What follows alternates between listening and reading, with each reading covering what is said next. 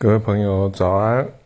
今天是二零二一年的四月二十六号，礼拜一。我们要谈到《秋千》这本书里面的一篇文章，叫做《埋葬一片 CD》。那这个是一个家里发生的事情。我来念一下这篇文章。某日到家中，呃。去倒垃圾，赫然发现一堆要送资源回收的纸张与报纸当中夹了一张 CD。看一下封面，那正是一个呃名字叫做《Awakening》的钢琴演奏 CD，演奏者叫 Kevin S. Johnson 啊。但一打开 CD 的透明塑胶盒。才发现里面是莫文蔚的 CD，我的直觉告诉我，这一定是老婆的杰作。她不喜欢莫文蔚的人跟声音，因此想把它给丢了。我依旧把这片 CD 给捡了回来，放在我的书桌上。我曾经很委婉的告诉老婆。你说话要轻声细语，要有女人味，要像莫文蔚一样。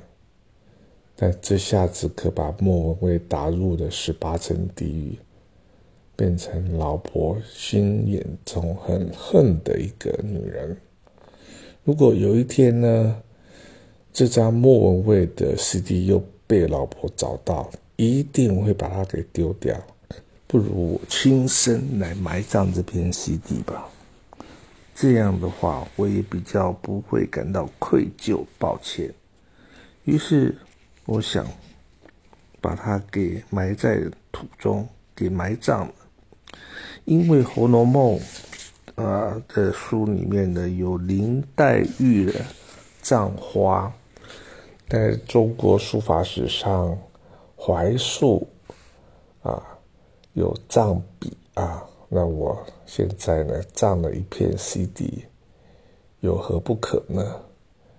我写了短短的一首诗，写到：昔日槐树葬笔，黛玉含泪葬花，而我葬了一片 CD 呀，凄凄切切不必了，凄凄戚戚人生如戏。